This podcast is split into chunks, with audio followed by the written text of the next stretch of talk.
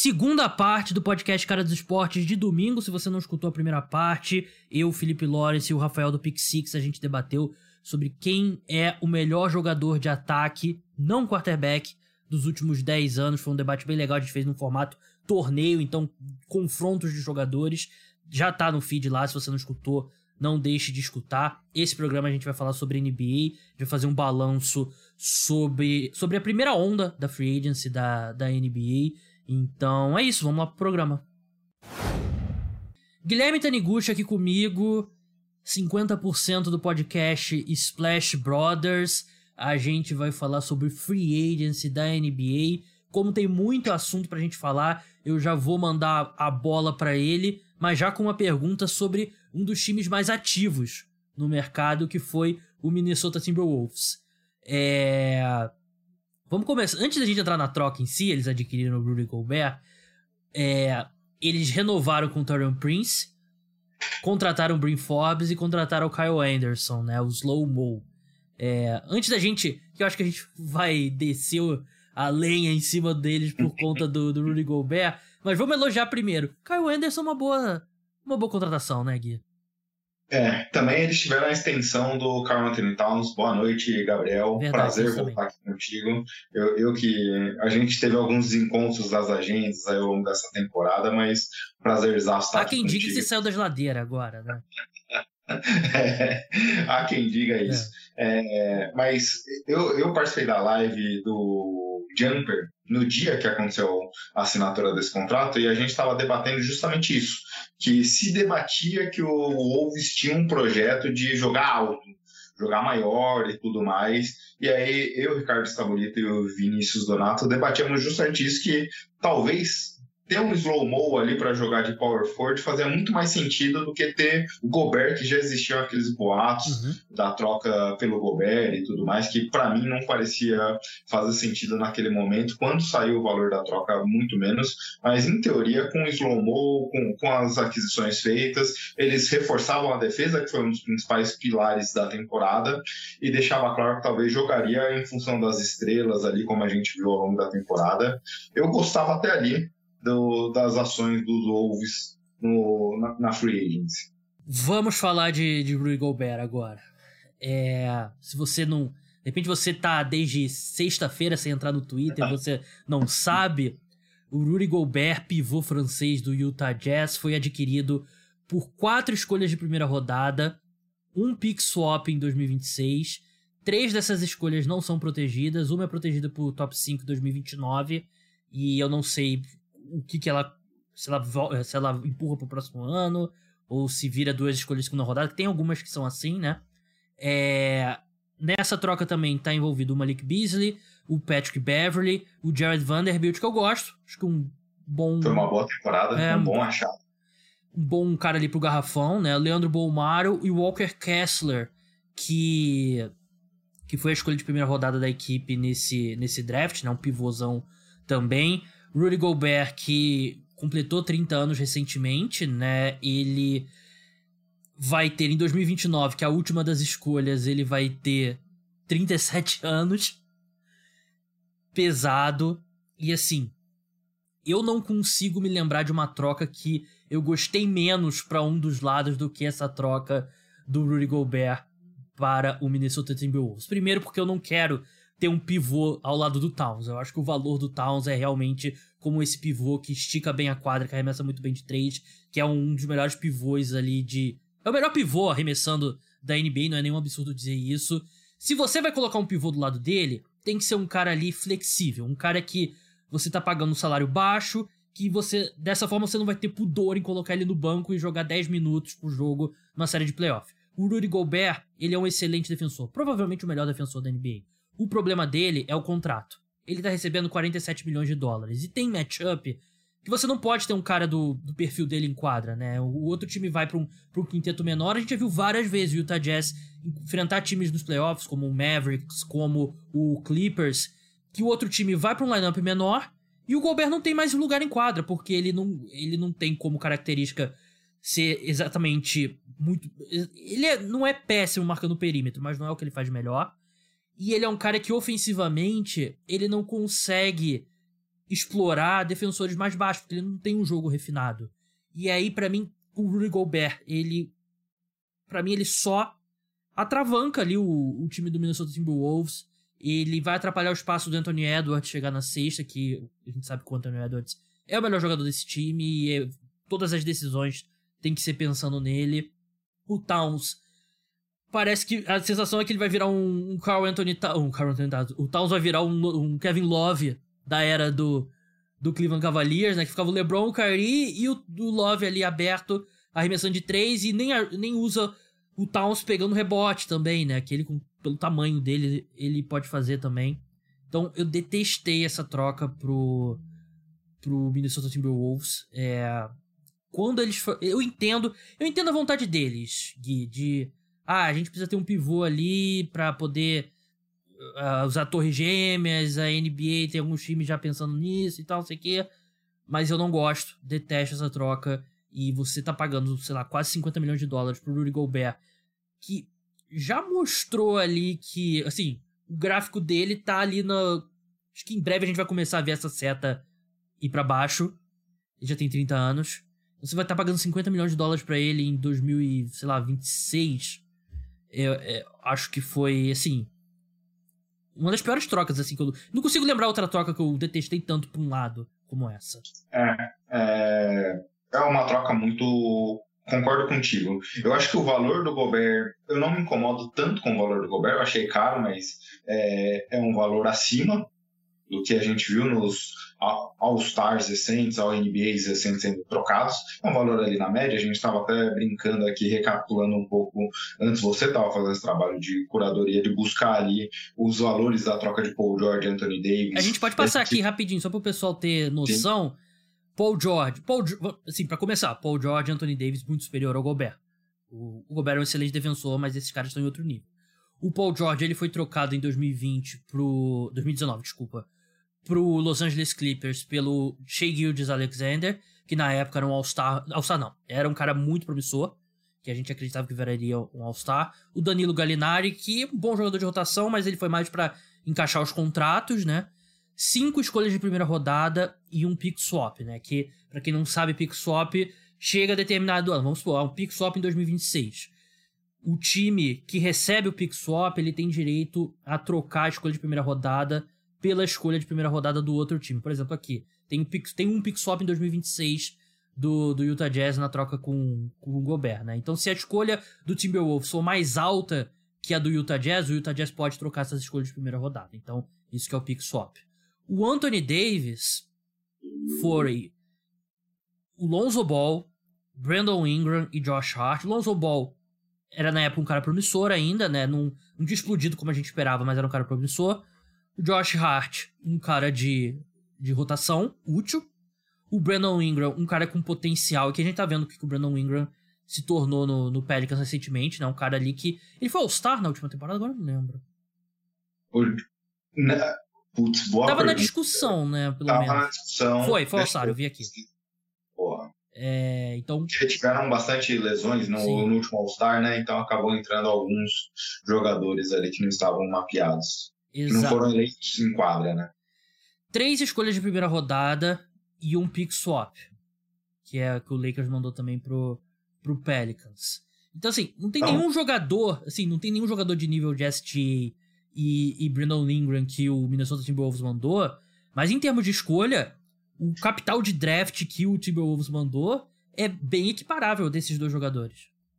É, a gente precisa também ponderar que o contrato do Malik Beasley era um contrato horrível. É, de, depois já, já, é um absurdo toda a questão que foi ele ter agredido, ter sido, foi até preso, se eu não me engano, por agressão é, a, a, uma mulher. Então tem toda essa questão. E curiosamente, depois dessa situação, ele teve que pagar multa, ele teve, tomou uma suspensão de 25 jogos. É, depois de, dessa situação toda, ele não voltou a jogar bem, ele caiu muito de nível. Então tem a questão dele fora de quadra, uhum. dele também em quadra que não vem jogando bem. Então, em teoria, é, poderia até dizer que o Oklahoma pediria um ou duas firsts só pela situação do, uhum. do Beasley ali para receber esse contrato, porque não era um contrato bom, mas. É, então, descontando isso, você fala, ok, seria um valor que talvez se o Bulls pagasse isso pelo Gobert, uma escolha menos, alguma coisa nesse sentido, você fala, ok, entendo. O Bulls faria sentido é, porque talvez o time se proporia. Mas é o que você falou. Tendo o Carl Anthony Towns no time que já é seu big, não faz sentido. Parece um caso de time que entrou em pânico quando eles perderam o DeJounte Murray, né? Porque o DeJounte Murray seria o cara perfeito para esse time, né? Com você, você faz um upgrade em relação ao D'Angelo Russell e um cara que defende bem, né? E a gente viu o Utah Jazz, a defesa dele se deteriorou muito, enquanto a defesa do perímetro foi se de deteriorando, né? O Gobert ele não consegue consertar tudo, né? E atender. O Wolves projeta com um cara fantástico defensivamente ali perto do garrafão. E assim, os outros caras. Tem ninguém, assim, não tem um. Você não projeta com uma boa defesa de perímetro. E a tendência é que eles, eles vão esconder o Towns no, no ala menos assustador do adversário todo jogo, né? A gente viu alguns times cada vez mais tentando fazer isso, né? É. O Fox, há duas temporadas, chegou na final da, de conferência fazendo isso com o Troy Young em todos os confrontos. Sim. Ano passado deu certo, esse ano não deu certo. É, e, então, mas agora é. você, vai, você vai esconder um cara de 2,15m né, no, no perímetro, né? E eu não gosto, não, não acho. Acho que vai. Assim, a gente tem muita evidência do Rudy Gobert, a eficiência dele despencar nos playoffs, né? Porque ele precisa sair de quadra. E aí você tem um cara de 47 milhões de dólares no banco. Ou então você tem que forçar a barra pro cara de 47 milhões de dólares tá em quadro e o seu time vai sofrer. Você vai jogar contra o Warriors, Spoiler alert, vão botar Gobert e Towns em quadra. Primeira substituição, o Warriors vai tirar o Looney, vai botar, sei lá, o Kuminga, o Muri, sei lá quem vai ser na, até lá. Vão ficar com. Vão fazer eles correr, o Gobert correr até não aguentar mais. A gente já viu o Warriors em jogo de temporada regular botar, botar o Rudy Gobert correndo que tem um maluco, porque eles, eles sabem como enfrentar isso. E outros times também. Você, de repente, contra o Nuggets vai ser um matchup bom pro Timberwolves, né? Porque eles vão ter pelo menos muito tamanho para jogar no, no Jokic. Mas o Clippers vai ser a mesma coisa. Eles vão botar o Batum ali de, de cinco, vão botar quatro alas, vão botar o John Wall agora. E eles vão, vão tirar o, o Rudy Gobert de quadra de novo, né? Então, detestei essa troca. É, vamos avançar. Agora a gente acabou falando muito tempo já do, do Minnesota Timberwolves. Vamos falar agora do, do Golden State Warriors, que perdeu jogadores como sempre acontece com um time que é campeão, né? E perdeu o Gary Payton segundo, que assinou 3 anos, 28 milhões de dólares com o Portland Trail Blazers. Perdeu o Otto Potter Jr., que assim, o Otto Potter Jr., eu sei que tem a questão dele, parece que a mulher dele é de Toronto e tal, mas dois anos, 5,5 milhões de dólares com o Raptors, tem que demitir o agente. Porque o Otto Potter Jr., pô, o cara que foi titular nas finais da, da NBA, tudo bem que ele não jogava tantos minutos assim, mas começava jogando. O Juan Toscano Anderson foi pro Lakers, né? 1,9 milhões de dólares. Eles assinaram com o Kevin Looney, renovaram com o Kevin Looney, 25,5 milhões de dólares. E trouxeram o Dante DiVincenzo, dois anos, 9,3 milhões. O que, você achou das movimentações dos Warriors? Eu falar primeiro das chegadas, eu gostei de quem da renovação do Kevin Looney, acho que era merecido. É um cara que já estava no ciclo anterior com Duran. É um cara que vem Entre sendo... ele e o Peyton, acho que realmente tinha que ser ele a prioridade, né? Até mesmo pelo em reconhecer o atleta que já está na franquia há tanto tempo, né? Acho que faria sentido. A gente viu ele sendo fundamental com rebotes é, ofensivos durante, é, em alguns momentos ali. Teve jogo contra o Memphis que ele pegou cinco rebotes ofensivos, um quarto, um tempo, coisas desse, dessa forma e decidiu ali a partida. Então foi muito importante. Obviamente, o e o Dante DiVincenzo é um bom substituto para essas alas, talvez um, um armador defensivo, não tão defensivo quanto o Gary Payton, nesse sentido, é um prejuízo, mas dada a situação, dado o que tinha no mercado, foi um jogador que faz muito sentido. Das perdas, como você falou, os campeões são visados, né? Até o Juan Toscano Anderson talvez é, teve uma temporada bem ruim ali, poucos minutos e tudo mais, então era natural a saída dele, o Warriors não se preocupar na renovação, mas Gary Payton Jr. foi fundamental e poderia ter sido mais, né? Porque se a gente lembrar a lesão que ele sofreu contra o Dylan Brooks que perdeu a, o confronto ali contra o Grizzlies, depois a série contra o Mavericks. Então foi uma, fez uma falta muito grande. Ele poderia ser o cara para marcar o Já naquelas situações, uhum. por exemplo, até mesmo o Don't. A gente viu marcando o Tatum, um cara mais alto, sendo muito importante. Ele vai fazer muita falta. É, mas pelo valor dado, é, é, também difícil competir. O Otto Porter, pelo é o que você falou, né?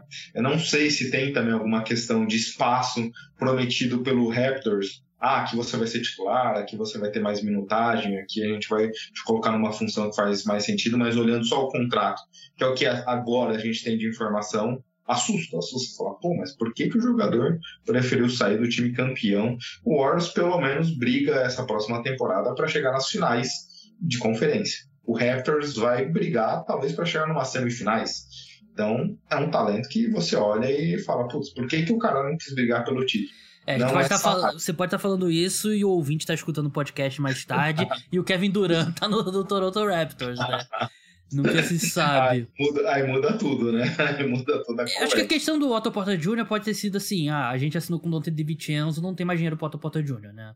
E, assim, eu acho que é uma boa aposta do Vincenzo, né? Ele, ele vinha numa progressão na carreira dele, antes dele se lesionar, que se ele retoma essa progressão, eu acho que ele pode ser um bom ala e tem, traz bem mais. Ele não é o defensor que é o Gary Payton, mas ele traz muito mais ataque que, que, o, que o Gary Payton, né? E eu até. E, na e... época eu não gostei da troca do, do Bucks que, que mandou. Basicamente mandou ele pelo Ibaka, né? Com outro time, não lembro qual outro time. Não gostei dessa troca. Kings. Foram os Kings naquele momento. É. É, foi uma troca tripla que pegou o Clippers é. também. É, e essa troca sinaliza também que eles pretendem dar mais espaço para o Kuminga, né? Então acho que esse é o ponto que talvez olhando essa situação, putz, a gente tem um moleque aqui que foi top 10 do draft, tem um potencial, quando a gente colocou ele em quadra, a gente viu flashes importantes, vamos dar, vamos dar espaço e minuto pro, pro moleque que vem num contrato barato e precisa se desenvolver. Verdade, e é, assim, a, evolução do Warriors é, passa muito pelo Kuminga jogando mais minutos, pelo Muri jogando mais minutos, né? E. O... E aí, Gabi, só para também aproveitar esse ponto, a, a renovação do Kivon Looney pode dar uma sinalização que talvez o Warriors não estejam tão confiantes com o Wiseman. É. É, porque ele também, por ser a primeira escolha geral, né? Segunda escolha geral, desculpa. Ele é bem caro também, né? Se não me engano, 7 milhões de dólares por, por temporada. Mas assim, a gente vai ver. A gente vai ver o Weissman, né? Se vai ser bom ou ruim, a gente vai ver só na, quando a gente tiver em quadra. E acho que só pra, pra pontuar aqui o Golden State Warriors, é, a gente fica empolgado e tal, mas ele, se for, não vai ser pra esse ano. Gui Santos fez uma grande estreia com a camisa do, do Golden State Warriors, né? A gente tá gravando aqui, tá, tá rolando a partida, então vou presumir que ele jogou bem, mas a gente não sabe ainda. Mas a primeira partida dele foi muito boa, teve 25 minutos em quadra, 23 pontos, 7 de 13 de quadra, é, 8 de 11 em lance livre. Esse número de 11 lances livres é bem interessante, mostra como ele foi agressivo. 6 rebotes, 2 assistências, 3 roubos de bola, um toco, cometeu 6 turnovers também. Uma estreia muito positiva aí do, do brasileiro. Nesse jogo, a gente, antes de entrar no ar, tinha saído a escalação, né? Quem ia jogar no, contra o Lakers nesse domingo era o Moses Moody, né? Que é um cara que. A gente tá falando aqui dele, então eles estão dividindo a quadra ali. Não acho que. Muito pouco provável que a gente veja o Gui Santos em ação pelos Warriors é, nessa, nessa temporada, ou talvez na próxima, mas esse começo dele foi positivo.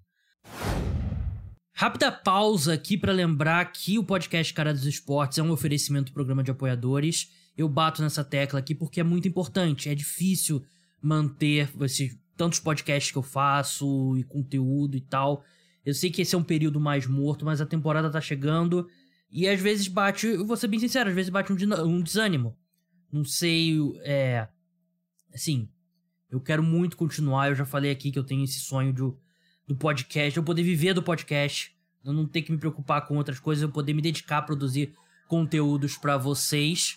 Mas para isso eu preciso de mais apoiadores. Então, se você pode, 10 reais por mês já dá direito para você a podcast extra semanal, as newsletters. E você vai estar tá ajudando o podcast Cara dos Esportes a ficar no ar. É muito importante que a gente aumente o número de apoiadores.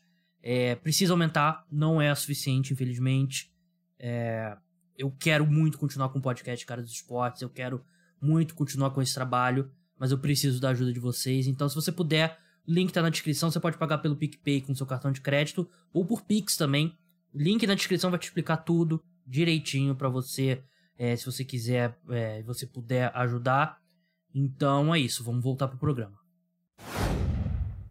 Vamos avançar agora. É, vamos falar de New York Knicks, que é outro time também bem ativo.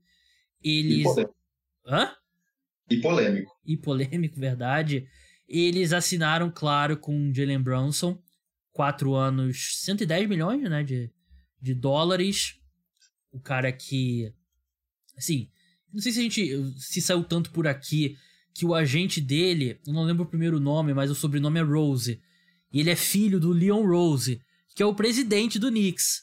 O Leon Rose, que era o chefão da CAA, que é tipo. É a rival da Clutch, né? A CAA maior, mais antiga, mas é meio. Como é que eu vou falar? É, fazer uma comparação. Meio Marvel e DC, Clutch e, e CAA. Então o Leon Rose deixou a CAA, foi comandar os Knicks e negociou o contrato com o filho dele.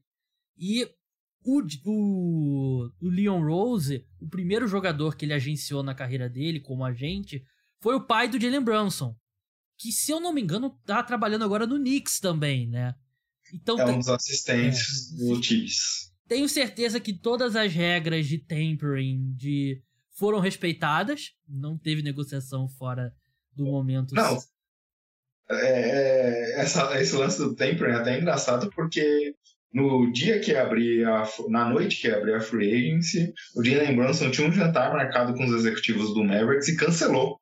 E aí os, os principais insiders já começou a dar até tempo de contrato que ele ia assinar com o Knicks. É. Mas o Knicks ia perder uma escolha de, de segundo round, pelo menos ali nessa situação. Poderia ser até uma, uma punição maior que essa. Sim. Aí tanto que eles só foram soltar a informação do contrato no dia seguinte. Sim. Ainda foram se encontrar e tudo mais. Provavelmente só para não deixar tão na cara que Sim. houve um tempo descarado ali. É, pra, pra quem tinha dúvida, pô, por que, que o Brunson tava com tanta pressa assim para se para sair do Mavericks, para deixar de jogar com o Luka Doncic, para jogar no New York Knicks, tá aí, né? É toda a conexão dele com e também não culpo ele, né? Vai jogar no Knicks, vai jogar em Nova York, vai jogar num time que o pai dele trabalha, vai ser agenciado por um cara que ele conhece desde que ele nasceu, então também não culpo ele. Mas, Guia, o que, que você achou da contratação de Jalen Brunson por esse valor? Eu não gostei. Eu, eu até estava brincando outro dia, quando a gente olha mais ou menos o valor ali, não necessariamente na mesma, na casa da vírgula igual, mas a gente, por esse salário, a gente vê jogadores como Brandon Ingram, Jamal Murray, Ban Adebayo, Jason Tatum, Fox, Mitchell. São alguns jogadores que recebem um salário parecido com o Brunson. O quanto a gente consegue colocar na mesma prateleira de talento? O Brunson é infinitamente pior. Obviamente, em alguns flashes dessa temporada, quando o Doncic esteve ausente, a gente viu o Brunson fazendo um bom trabalho, conseguindo emular um pouco do que o Doncic é. é o pessoal até brinca um cos pobre ali de alguma forma, em termos de talento, em termos de execução do que o Doncic é em quadra. Mas por esse valor, eu achei caro. Ali no draft, quando o pessoal falou que o Knicks abriu o cap para 18 milhões para dar para o Brunson, eu já tinha achado um pouco salgado. Mas ah, você entende, né? Um jogador que o Mavericks poderia igualar a oferta, até porque ele era restrito e tudo mais. Putz, não, não, não, não, faria sentido você oferecer pouco. Você tem que oferecer um pouco a mais para de fato conseguir trazer o jogador. Mas quase 25, 26 milhões, eu achei muito caro. Eu achei muito acima da média para um jogador que nunca mostrou esse protagonismo. Tanto que a ESPN, quando foi assinado o contrato, disse que é o primeiro jogador da história a assinar por, esse, por um valor né, nessa magnitude. É, sem nunca ter ido, trocando de time, né, obviamente, sem nunca ter ido para um All-Star Game ou ter concorrido a algum prêmio individual assusta bastante. Os Knicks se comprometeram um valor muito alto para uma troca que, para um jogador que não sei se sobe o time de patamar, mas era uma necessidade.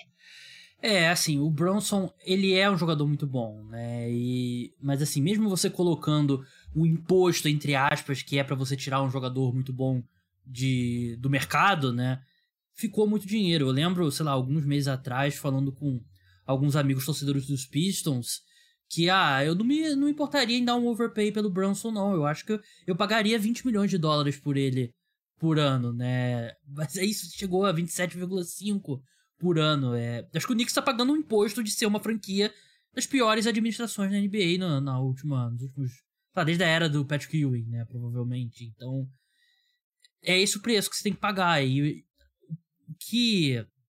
O que eu acho que é decepcionante é porque você montou um time aí que o, o teto deles, como você tem Bronson, RJ Barrett, o Julius Randle, Mitchell Robinson, que eles renovaram também, e não sei se eu tô esquecendo alguém, o B-Topping, né? Esse, acho que é um cara promissor também.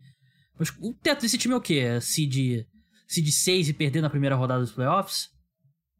Por aí. Isso que o. Pra isso aconteceu, o Randall precisa ser o Randall da temporada passada, não dessa. E aí você também passou, quando você foi falando desses nomes, eu fui pensando, como o Brunson funcionou melhor essa temporada, jogando com a bola na mão. Como o RJ Barrett jogou melhor essa temporada, com a bola na mão. Como o Randall na temporada passada funcionou bem, sendo um point forward. Todos esses jogadores jogam, demandam muito a bola na mão, usa de rating alto. Como é que você vai conseguir também distribuir a minutagem nos espaços com esses jogadores? Eu, talvez, aí também a gente é o preço Tibodô. É um preço Tibodô de querer jogador com uma rodagem maior, uma quilometragem maior, é, jogadores que ele confia e tudo mais. Mas se eu sou um Knicks essa temporada, eu dou a chave na mão do RJ Barrett. Ele teve um bom ano, melhorou muito os números essa temporada, melhorou muito suas tomadas de decisão e já miraria para ele, mas talvez aqui uma, duas temporadas ainda de alinhamento para poder ajustar as coisas. Fazer mais ou menos como os Spurs, né? Trocar o Randall na alta, alguma dinâmica assim, que ele teve um bom valor e tentar reconstruir. Eu não gosto do que eles fizeram aqui, porque é o que você falou, é, é eles são todo esse investimento financeiro para talvez terminar ali numa seed 6, 7. Eu acho que o play-in já estaria até de bom tamanho, porque o Let's melhorou demais essas, essa última temporada. Vamos falar de Boston Celtics agora. Eles adquiriram Malcolm Brogdon, né, armador do Indiana Pacers. Mandaram uma escolha de primeira rodada em 2023. O Daniel Tice, Aaron Nismith, Nick Stalkers, o Malik Fitz, que se eu disser aqui que eu conhecia antes dessa troca, eu estaria mentindo. E o... Se ele passar na rua, a gente nem sabe quem é. é a gente só reconhece porque deve ser alto, né? Então, mesmo esses armadores, guarda, eu não sei qual a posição do Malik Fitz. Não sei nada sobre ele. É, e o João Morgan. É, gosto do Malcolm Brogdon na teoria. Só que na prática ele nunca tá em quadra, Gui. Ele é um cara que ele caiu no draft por conta dos problemas físicos e confirmou essa preocupação do, da época do draft. Ele nunca jogou uma temporada completa. Eu tava vendo aqui, ele, jogou 36 jogos, se eu não me engano, na, na última temporada, ou, ou na penúltima, não, na última. 36 jogos em 2021, 56 em, em 36 na última temporada, 56 na penúltima, 54 na temporada da bolha, 64 antes, que é o maior número dele, teve 48 em 2018. Ele é um cara que, pô, na prática, na teoria, bom arremessador, bom amador, excelente defensor, não precisa da bola, ótimo. Mas ele não fica em quadra. É, em teoria, ele jogando, ele é aquele armador que combina muito com o Celtics. Ele pode fazer de tudo um pouco. Sim. Como você falou, se você demandar que a criação fique com Jalen Brown ou Jason Tatum, ele vai espaçar a quadra, vai conseguir infiltrar também, é, como o time gosta bastante. Ele vai poder criar quando os dois Jays estiverem cometendo muitos turnovers, ele consegue conduzir o time, reduzir o número de turnovers ali, ele comete poucos erros, mas esse é o problema. Ele nunca jogou uma temporada inteira e essa temporada foi muito ruim em termos de volume de jogo. E pior, quando a gente olha para o lado do Pacers, quando ele e o Halliburton estiveram juntos, os números do Halliburton despencaram. É, mas, em teoria, eu gosto da troca para o Celtics e o bom dele para o Celtics, quem, porque o Celtics não demanda que ele seja o armador titular. Muito pelo contrário, acho que ele virá do banco no começo, até em respeito ao time que foi finalista, melhor defesa e ataque em eficiência desde janeiro. Então acho que o Celtics não deve mudar muito nesse sentido no começo e vai priorizar ele uma carga de minutos menor, num volume maior, menor também de jogo, de quantidade de partidas e tudo mais, para ver se ele consegue ficar inteiro a temporada inteira. É, eu, assim, eu fiz tudo que eu falei do Malcolm Brogdon, ainda assim eu acho que a troca foi boa pro, pro Celtics, porque tem essa questão do. É, preço que eles pagaram foi muito pequeno, né? Eles, eu escolhi primeiro, concordo plenamente com você, né? Seria um desastre. Teria que ter uma lesão do Tatum e do Jalen Brown pra escolha não ser, sei lá, do 25 para baixo, né? E aí é, eles pegam um cara que tá no último ano de contrato, né? Vai. Não, já, já renovou, né? Ele tem.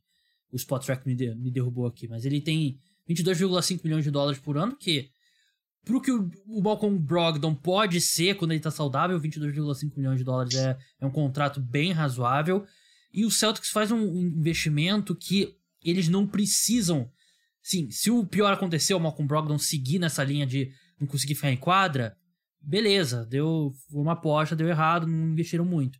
Se der certo, porque tem jogadores que começam, começam a carreira se machucando muito e em determinado momento supera, né? Essa, consegue se tornar minimamente durável. E se for o caso do Brogdon, é, é ótimo, né? Mas e, se ele não jogar, ainda é uma posição que eles têm o Smart e o Derek White, né? Que dá para fazer a mesma coisa que o Brogdon, eu acho que o Smart ele deu um, ele deu um grande salto nessa temporada, né? Mas acho que o Brogdon jogando que ele, o máximo que ele pode, eu achei um melhor jogador que o, que o Smart, eu tô maluco. Não, ofensivamente é. ele é melhor que o, que o Smart. Ele traz a bola de três, que é uma necessidade. O Smart é muito irregular. É, não é o Defensive Player of the Year, né? É, não, tem, não tem esse nível. Mas enfim, acho que pode ser aquele famoso plus a mais pro, pro Boston Celtics. Vamos avançar agora pro Atlanta Hawks. Que eu separei alguns times aqui pra gente, é, pra gente falar, né? Principalmente os que fizeram as trocas mais legais de, de debater. O Atlanta Hawks é, assinou por um ano com o Aaron Holiday, mas a grande movimentação da equipe foi a troca pelo DeJounte Murray, armador do San Antonio Spurs. Eles adquiriram o DeJounte Murray, que é, fez a melhor temporada da carreira dele no, no, último ano. Eles mandaram o Danilo Gallinari, que estava em último ano de contrato, né, expiring. Uma escolha de primeira rodada em 2023, que é do Hornets, né? É, do Hornets. É, isso. Uma escolha de primeira rodada em 2025 um pick swap em 2026 e uma escolha de primeira rodada em 2027. É... O que, que você achou dessa troca aqui? Primeiro, antes de falar da troca, que, que a gente esqueceu de passar, mas o Galinari acertou também com o Celtics, né? Ah, acertou. Deve ter um espaço lá, mas é, vai ser um ala grande para chutar, coisa que eles sentiram falta nas finais. É, bem, eu estava até conversando com o Léo o Splash Brothers, meu parceiro, porque eu sou torcedor dos Spurs, e ele veio meio que brincar, falando que eu, que, que eu ia ficar bravo com a troca, mas pelo contrário, eu gostei. Eu gostei para os Spurs, acho que foi uma troca meio que win-win para todo mundo. Porque os Spurs trocaram ele no, no teto dele, da carreira, ele nunca tinha sido isso, e, ok, acho que natural, até porque o time tinha o DeRozan, em outros momentos tinha o Ginobili, Tony Parker, ele chegou ali no momento da transição do, da equipe que tinha Kawhi e tudo mais para esse elenco atual, e desde a saída do DeRozan ele assumiu, a, ele tomou a chave da franquia ali e liderou o time, tanto que ele também foi pro All-Star Game essa temporada, com as lesões que tivemos na Conferência Oeste, ele conseguiu ter sua primeira eleição. Então vinha num bom momento. Fontes dizem que os Spurs tinham procurado ele para renovação e ele não quis, ele ainda não quis ter essa discussão, e aí os Spurs começaram a testar o mercado a partir daí. E para o Hawks também, e aí fechando os Spurs, aliás, três escolhas de primeira rodada, é, eu achei muito. O, o, não, é, não, é, qualquer jogador que estaria no mercado com esse valor. Então, você tem que fazer essa troca. No time que está em reconstrução, você tem que buscar as três picks. Muita gente falou que ah, é uma clareza que agora os Spurs vai por tanque. Eu não acho necessariamente que seja isso. Eu acho que o, o time fez valor em relação às escolhas. Para o Hawks, eu gosto do encaixe. É aquele negócio, a gente fala do encaixe primeiro do Dejante com o time, né? Mas depois o, o encaixe Young, de modo geral, é um encaixe difícil.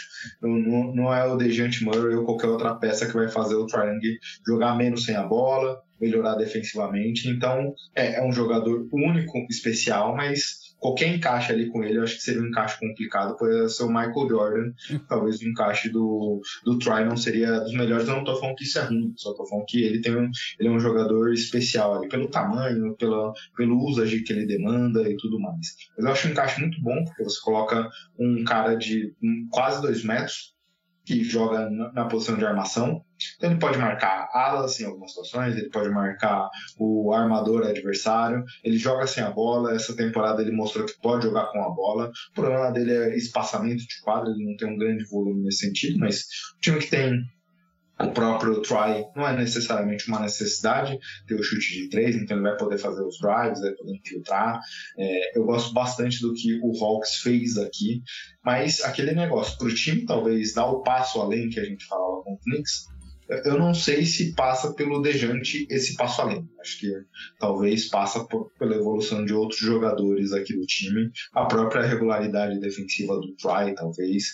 Mas é um jogador que eu acho que tá num bom valor, tá num bom momento e é uma necessidade do time. Defesa. É um cara muito versátil defensivamente. Não à toa na sua segunda temporada já conseguiu ser eleito para o segundo time de defesa da liga. É, a minha questão com, com o DeJounte Murray é... Eu achei que a troca foi ótima para os Spurs. E... Claro, você torce para os Spurs, então você saberia melhor do que eu, mas... É, me parece um time que tá de olho no Mbanyama, né, no próximo draft, né, que é um prospecto, né, francês que é, projeta como um dos melhores prospectos aí do, do, da história recente aí do, do draft, né, um enfim. Era da, ele estava até a última temporada no time do Tony Parker, uhum. então provavelmente os Spurs conhecem o cara Sim. melhor do que qualquer outro time da NBA, porque Spurs e Tony Parker estão ali conectados muito próximos. E a gente já viu os Spurs ir pro tank no passado, né? Eles foram pro tank e conseguiram o Tim Duncan, né? E aí botaram o Tim Duncan lá do Dave Robinson, o resto é história. Então, tem esse lado. Pro Hawks, eu acho que eles se amarram com um time que também não tem um teto muito alto. E o DeJounte Murray, ele realmente compensa ele ao, as limitações defensivas do, do Trae Young, mas vai chegar nos playoffs, os times vão continuar botando o Trae Young em pick and roll e vão continuar atacando ele. Nos playoffs, é, a gente sabe, né, que qualquer ponto fraco que você tenha vai ser explorado posse de bola após posse de bola após posse de bola.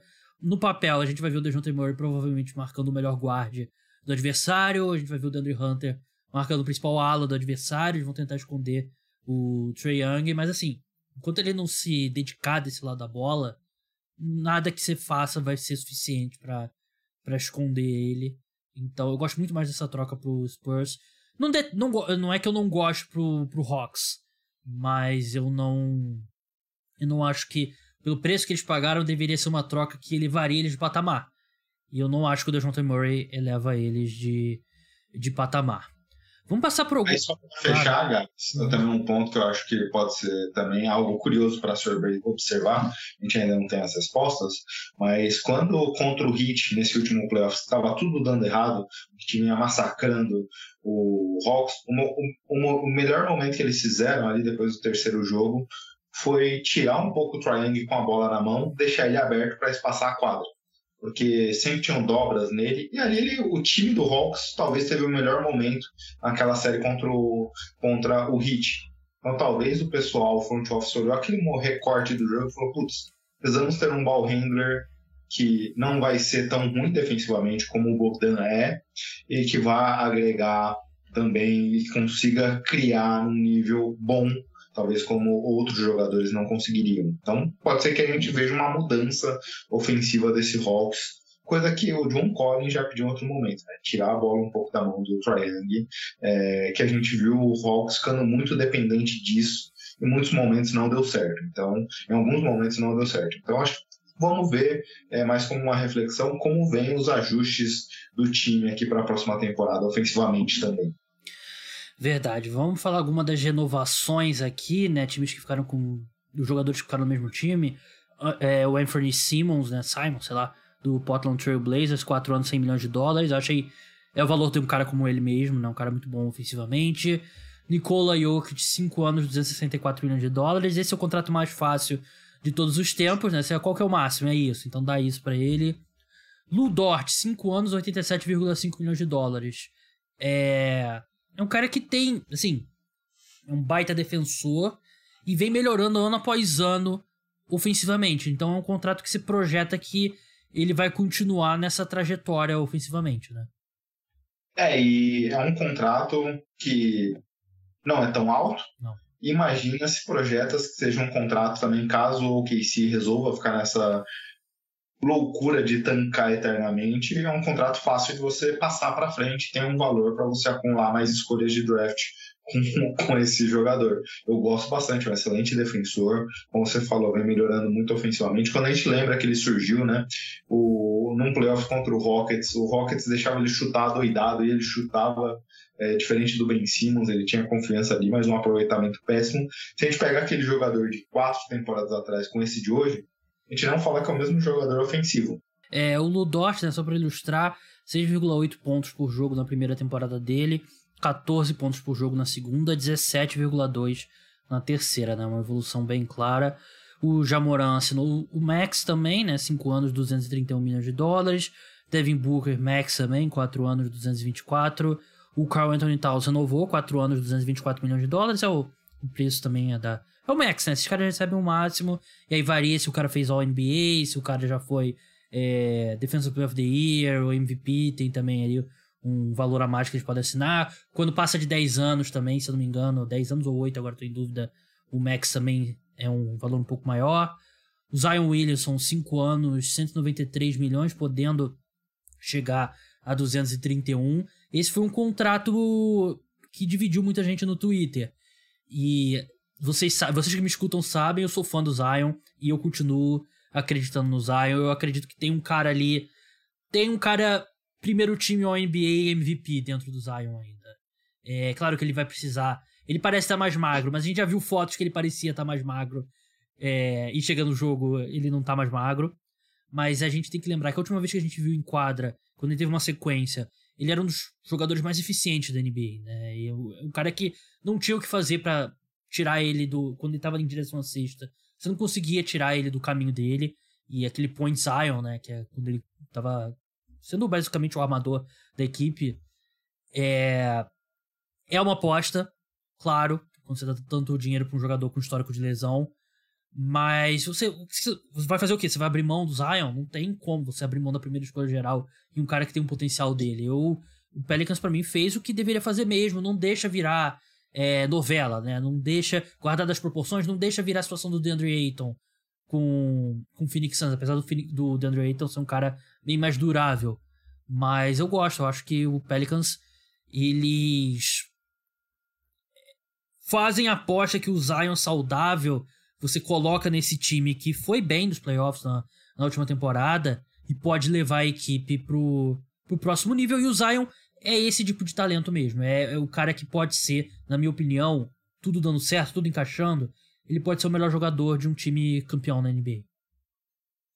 Como você falou, naquele momento que ele vinha antes da lesão, a temporada passada, no Point Zion, ali na, no melhor momento do Point Zion, ele liderava, ele era top 3 da NBA em infiltrações, em pontos é, na zona restrita do garrafão superando né, esses dois quesitos de Amoran e Anis Antetokounmpo, jogadores nesse nível.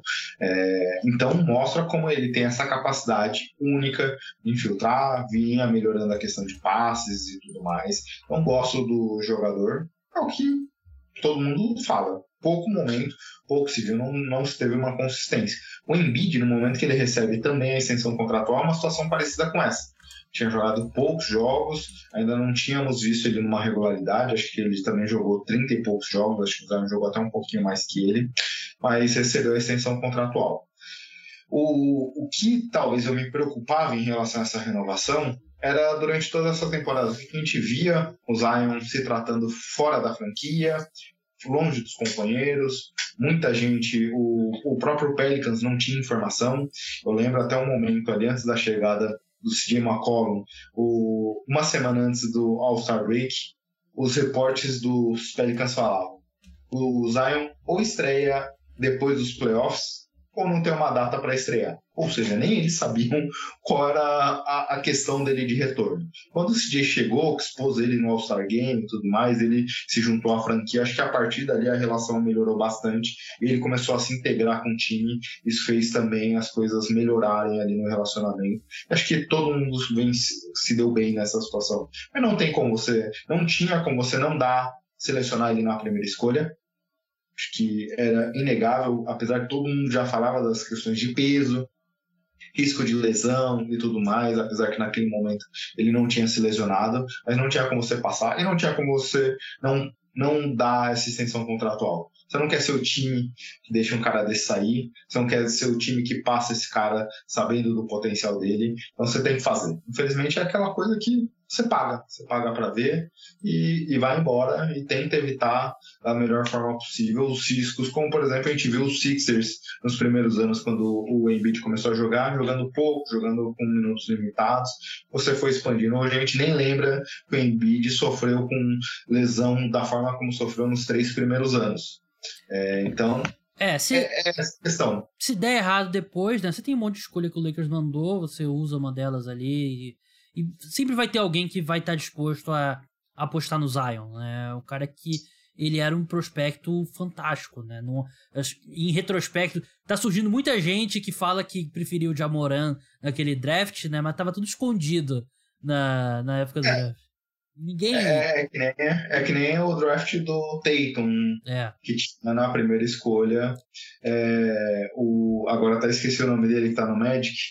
Fultz. O, do Markel Fultz. É.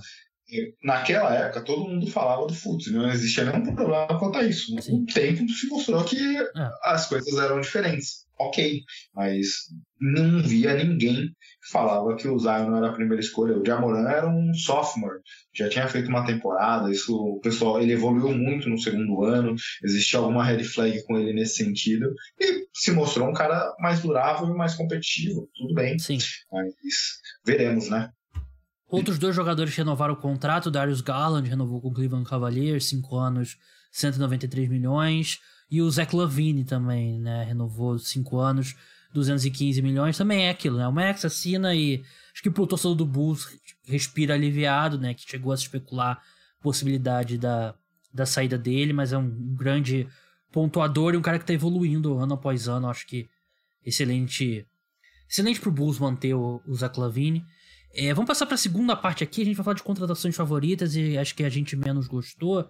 É, vamos começar por uma que você gostou, Gui, que você destacaria. Pode ser alguma que a gente já tenha falado. Eu posso roubar e falar de uma maneira diferente? Claro. Que eu vou falar de um time que eu gostei das ações dele.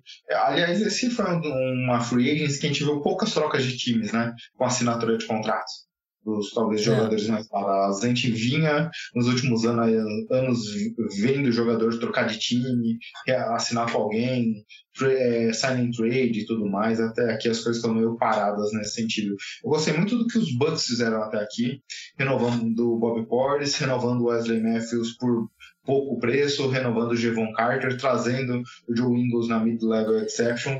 É, gostei do que os Bucks fizeram, mantendo muito do core que eles tinham até lá, mas trazendo um cara como o Ingles, que provavelmente não vai começar a temporada, mas em, dezembro ele já deve estar disponível e combina demais com as necessidades desse time. É, eu, eu coloquei o Joe Ingles na, numa das minhas contratações favoritas. É, ele assinou por um ano 6,5 milhões de dólares. Eu achei o Portis um pouco caro, mas eu entendo o porquê. Eu acho que ele é, um, ele é importante, né? Ele é o primeiro big ali vindo do banco, ele te dá um pouco de a pólice de seguro com o Brook Lopes, né? Mas eu gostei muito da contratação do Joe Ingles. Ele é um cara que o Bucks, tudo que eles fazem não é pensando em novembro, né? É pensando nos playoffs. E o Joe Ingles, até lá, a gente acredita que ele vai estar, tá, pelo menos, pronto para jogar. E se ele for qualquer coisa perto do Joe Ingles, Prime Joe Ingles, é um cara que eles não têm, né? Um cara que vem do banco, cria o próprio arremesso, cria para os companheiros e Acho que mesmo com a lesão do Middleton, esse time do Bucks poderia ter vencido, teria, poderia ter passado pelo Celtics se tivesse um cara como o Joe Ingles na. É, é justamente o que eu pensei, Gabriel. É, em uma situação em que você não tenha um Ingles, ou que você não tenha um Middleton, ou até mesmo sendo um reserva ali, é um cara que faz algumas ações parecidas. Obviamente, já é um cara no final da sua carreira, já tem uma idade avançada, mas ele consegue chutar, ele consegue espaçar quadra, ele consegue é, criar arremessos para os companheiros, ele consegue entregar um pouco ali. É um cara, como a gente falou um pouco mais cedo do Brogdon, ele faz um pouco muito bem. É, gosto dessa contratação, eu acho que combina demais com o que o Bucks está buscando. O Porres é aquele negócio, né? O Brook Lopes se lesionou essa temporada, teve problemas e já está com 35 anos. Tem mais dois anos de contrato. O Porres recebeu o máximo que ele poderia receber. Então, às vezes, já é pensando também uma queda do Brook Lopes, você já tem um substituto ali que funcionou super bem com o Yannis nos momentos que o Splash Mountain estava machucado. É, é o Ibaka, que eles, assim, eles trouxeram como é, após ser de seguro né, para o Brook Lopes, né? Acho que eles descobriram que o Ibaka tá, tá fazendo figuração na NBA ainda. É... O Joe Ingles, como eu falei, tava aqui na minha lista de contratações favoritas, é o Joe Ingles. Uma outra que eu gostei aqui, que vou me acusar de clubismo, mas eu não tô nem aí. Eu gosto do Kevin Knox por dois anos, 6 milhões de dólares no Detroit Pistons. E pode ser pelo fato de eu, eu gostava muito do Kevin Knox no draft dele, né? Eu achava que ele era um cara bem promissor. E ele, de fato, ele nunca conseguiu encontrar espaço no Knicks. No, no Hawks também, né? Ele estava envolvido na troca do, do Cam Reddish, né? E chegou no meio da temporada e tal. Eu acho que ele nunca teve uma situação boa. E esse time dos Pistons é um time que vai colocar os jovens em quadra, que abri se desfez do, do Jeremy Grant, então, eu acho que vale a aposta. Por 3 milhões por ano, eu acho que vale a aposta do, do Kevin Knox, um cara que tinha muito. Era muito promissor saindo de, de Kentucky, nunca teve numa situação boa. Eu gosto dessa aposta pro, pro Pistons. Você acha que eu tô sendo clubista ou você acha que também. Eu gosto de. Eu, go... eu vou falar um pouco do Marvin Bagley depois, mas eu, eu gosto disso de você pegar um cara de que era bem cotado no draft, que foi para um time ruim, nunca conseguiu se adaptar e você apostar que ele numa situação melhor ele possa é, corresponder ao potencial que a gente achava que ele tinha. É, é, justamente isso que eu ia comentar. A primeira temporada do Marcos foi boa, ele teve bom, ele conseguiu, é tudo bem que os Knicks talvez viviam seu pior momento da década, ali não tinha muito talento, ele conseguiu se sobressair de alguma forma. Depois ele foi caindo, caindo, caindo, mas não, não sei se necessariamente por culpa dele. É, é o que você falou, é, os Pistons nessa fase vem apostando em escolhas de top 10 e sem, sem ter um custo tão caro e pagar para ver. Se não der certo, foi uma aposta que, ok, você só está comprometido com ele até a próxima temporada, num valor bem baixo, pode simplesmente trocar, ver, ver o que rola e tudo mais, ou se não, se der certo, você é bom, é, é, é, home run, né?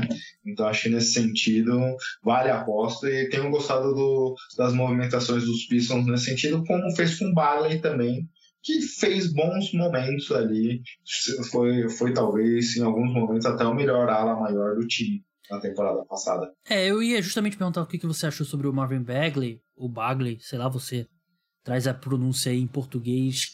É, como o pessoal de Portugal faz, né? É, bota tudo na lê literalmente em português. É... O meu vai variando de jogador a jogador. eu falo isso porque eu participei de um programa de, sobre NBA de Portugal recentemente, né? E aí. Esse é outro nível, né? É, eu fiquei meio preocupado de que eu não ia entender nada que eles falavam. Mas eu entendi 80% do que eles falavam. Então, pra, tá ótimo. É, mas sobre o Marvin Bagley, eu achei que foi um pouco mais caro do que eu esperava. 3 anos, 37 milhões de dólares. Mas assim, outro cara que eu era muito fã do draft. Eu acho que ele vai sempre ter essa marca, né, de ter sido o cara que poderia ter sido o Luca Doncic pro Sacramento Kings, mas ele era muito talentoso. E quando você vê o Marvin Bagley em quadra, dá para ver o que, por que, que a gente gostava dele no draft. Você, ele ainda tem um atleticismo que chama muita atenção em quadra e ele criou uma boa conexão com o Kate Cunningham, né? Em pouco tempo ele teve uma boa conexão. Ele ainda é um zero defensivamente, mas é outro cara que vai ter tempo em quadra. Ele deve herdar a maior parte dos minutos do, do Jeremy Grant. Ele deve ser titular, na, começar como titular na próxima temporada. Então é um cara que, sim, é uma aposta um pouquinho mais arriscada, porque já, a gente tá falando aqui de 12 milhões por ano, não é 3 milhões como Kevin Knox.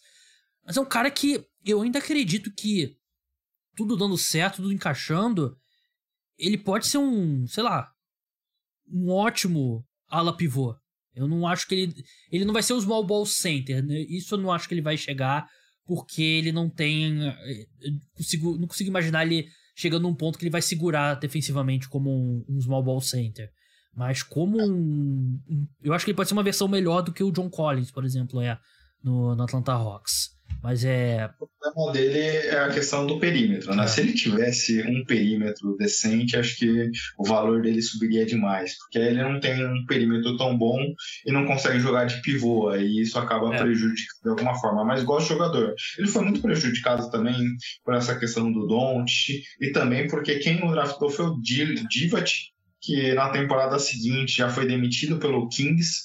É, fez por merecer essa demissão, e aí você chega com um novo general manager tendo a pecha de não ser o Don't é. e ser escolher na sequência dele. E aí parece que o relacionamento dele com o Monte McNair, com o novo front office dos Kings, deteriorou, né? Tanto que na temporada passada é, uma expectativa dele jogar depois das lesões, e essa temporada não aconteceu. E aí e, o pai dele veio, foi no Twitter reclamar, é, houve muita polêmica em torno dele fora de quadra, mas acho que ele chegou num lugar onde é que ele está sendo bem ambientado. E quando a gente olha os números, ele vem mantendo ali quase 15 pontos de média nas quatro temporadas dele na liga. É, considerando só o momento dos Pistons esse ano, por exemplo. É, então, eu gosto de jogador também. Acho que, obviamente, quando a gente olha para o draft, a gente se preocupa com ele ter sido depois do Don't, mas quando a gente olha o jogador, tinha muito talento ali, entendo a aposta. Verdade. É... Contratações que a gente menos gostou. É, vou começar dessa vez, eu vou. Eu pedi Tucker pra mim, eu acho que aqui. Sim, tem outros com valores maiores e tal, mas assim. Se fosse um ano, 11 milhões de dólares, eu ia achar legal pro Philadelphia 76ers. Mas três anos, 33 milhões de dólares, qual a probabilidade? Ele que já tem o quê? 38? É, 37 para 38 é. Qual a probabilidade dele daqui a dois anos ele manter o nível que ele mostrou? Ele jogou muito bem nos playoffs da, da temporada passada. Eu achei até que ele foi melhor nos playoffs da temporada passada do que ele foi em vários momentos com, com o Milwaukee Bucks. Que teve alguns momentos ali que o fato. É, ele era um zero no ataque que prejudicava o Bucks, mas eu achei que o hit ele foi melhor. Mas assim, você vai estar tá pagando 11 milhões de dólares para um cara de 40 anos, né? Eu não eu achei que a duração. Provavelmente o preço foi esse. Ah, eu assino com vocês, mas se for do... três anos em vez de dois. Então aí o Daryl Morey, ah, a gente engole aquele último ano ali e vamos que vamos. Mas eu achei muito dinheiro e uma duração muito longa para um cara já muito veterano. Ele acabou de completar 37 anos, então é, terá 40 ali na última temporada. E um cara que depende até... muito físico, né? Sim. Eu tava até brincando que o Morey foi general manager do Rockets quando ele reclamava que queria ganhar dinheiro e o Rockets não. Obviamente, o Rockets estava na dele, tinha assinado o contrato longo num valor baixo e o, o Tucker evoluiu ao longo do tempo e acabou sendo um contrato muito bom naquele momento. Mas como o Rockets não deu uma extensão contratual que o Tucker tanto queria, tava até brincando, falando, pô, era o mesmo jogador, era o mesmo general manager em outro time. O, o Murray deu o contrato agora como gratidão a, aos serviços prestados lá atrás pelo Tucker, porque só isso justifica. Tinha muito dinheiro também, é, por três anos o, que você falou, não, sem querer ser repetitivo, essa última temporada, talvez até a segunda temporada, esse contrato a gente vai olhar para ele e vai falar, putz, muito dinheiro. Como esse Sixers está cheio de jogadores assim. É, e a gente sabe que a gente tá gravando aqui no momento, não tem nenhuma é, nenhuma definição sobre o Harden ainda, né? E ele deve se reunir com o 76 estava se reunindo, parece que ontem. Ah, ele vai ficar no 76ers. A questão é qual o tipo de desconto que ele vai dar para a equipe. É, qual que você separou, Gui? Eu não vou falar também de novo de um jogador específico e nem acho que as contratações foram tão ruins Dessa assim. vez eu nem faço pauta, mas... então. mas eu vou falar do Lakers. É, o, o, o, Lakers é, não é necessariamente os nomes em si, mas o, o, o, Lakers ultimamente tem sido meio que chacota da liga, né? Quando a gente vê a questão de todos os jogadores pelo Lakers, o Léo foi. De vez em quando ele acerta, ele fez a alcunha lá do, da imagem do meme do Casimiro com aceitas Tietê, é. Tyron Hotter Tucker. O, o Lakers tem virado piada em torno da liga e, trai, e trouxe três jogadores aqui. É, o nosso o querido Lonnie Walker da torcida que os Spurs adoravam, trouxe também o Juan Toscano Anderson, como a gente já falou, Troy Brown, é, três jogadores agenciados, é, dois jogadores agenciados pela Clutch Sports. Quando a gente olha desde a chegada do LeBron, se eu não me engano, eu tinha feito a conta é, recentemente, se eu não me engano, são 12 ou 13 jogadores agenciados pela Clutch Sports que chegaram é, no Lakers desde do KCP, foi o primeiro jogador um ano antes do, do LeBron ir para LA. Acho que o Lakers não está sabendo preservar sua imagem. Queimou a mid-level exception que eles tinham direito com o Lonnie Walker, que a torcida dos Spurs tá, estava rezando pro, pro, pro time não dar qualifying offer para ele, para ele poder se comprometer, que seria 5 milhões com ele financeiramente, deixar ele sair. Quando isso aconteceu, todo mundo que torce pro San Antonio Spurs vibrou, e aí o Lakers vai dar um salário maior para ele. E aí, quando saiu a notícia que era Clutch Sports, você fala, putz. Tá explicado. Aí, logo, logo no primeiro dia, as outras contratações, você vai ver o agente, Clutch Sports. Então, acho que o Lakers precisa. É o maior time da liga, o maior time da NBA, o time mais famoso. Eles precisam preservar sua imagem de alguma forma e eles não estão fazendo isso. Mas nem em relação aos nomes em si, são jogadores atléticos, não tem bola de três, não tem tanta defesa, não atende duas necessidades claras do time, mas são jovens.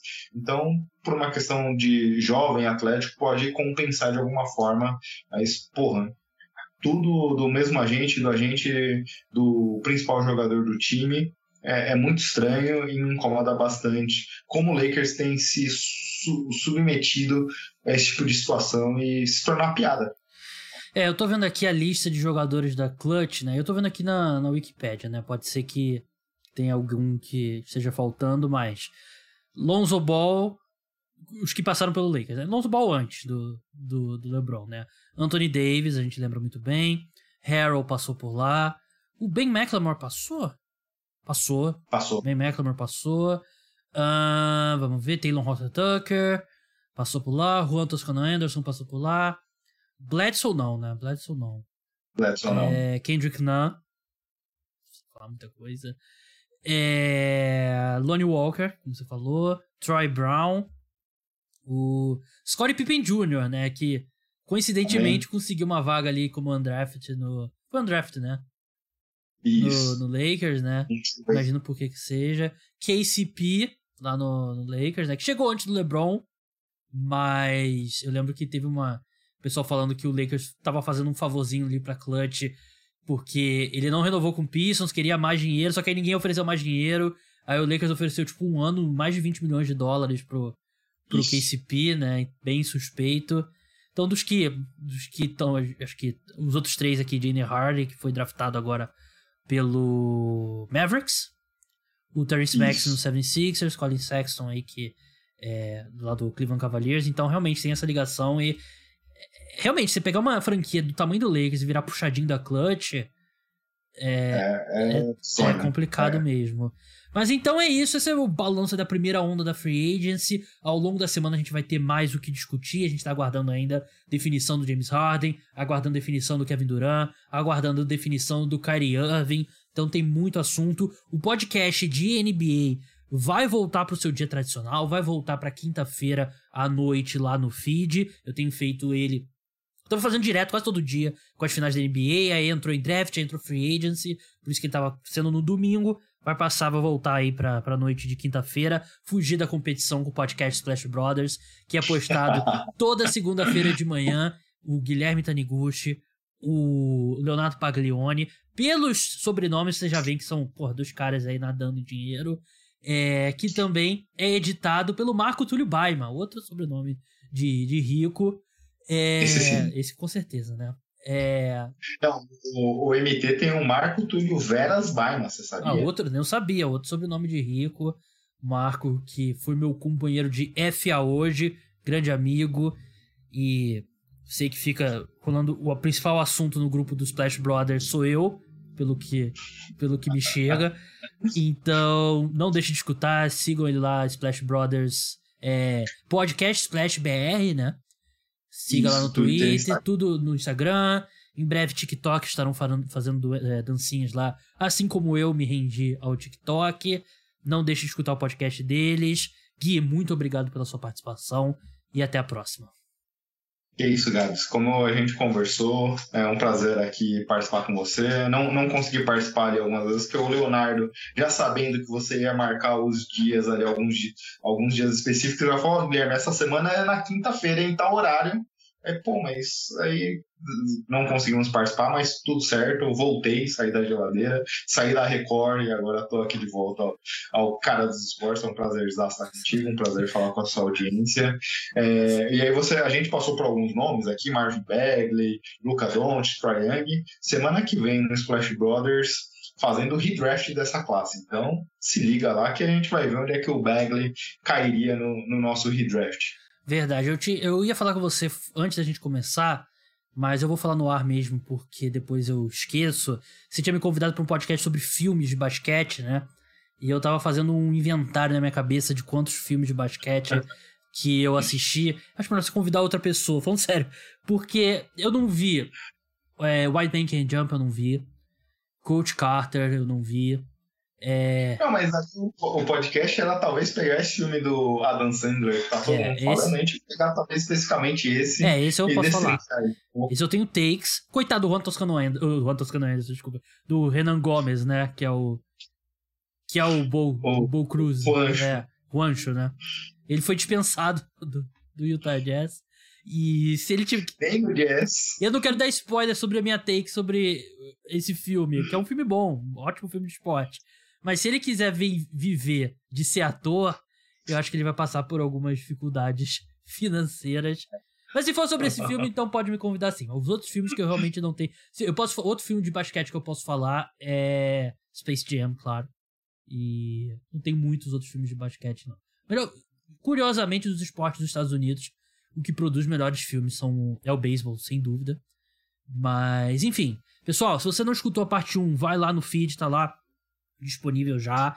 Não deixe de escutar. Se você puder e você curte o meu trabalho e quer manter o podcast no ar, se torne apoiador. O programa volta aí algum dia, não defini o calendário da semana, mas no meio da semana vai ter um podcast exclusivo para apoiadores, isso com certeza. E provavelmente na quinta-feira à noite, o podcast já de, de NBA. Então, até lá. Tchau.